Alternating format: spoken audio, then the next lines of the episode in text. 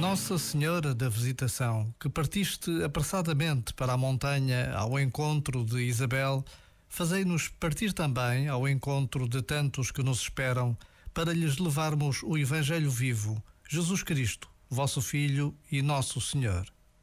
Primeiras palavras da oração para a Jornada Mundial da Juventude Lisboa 2023 e que hoje, dia da visitação, ganham ainda maior sentido.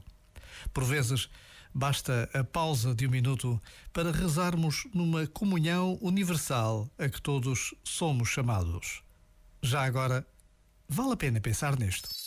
Este momento está disponível em podcast no site e na app.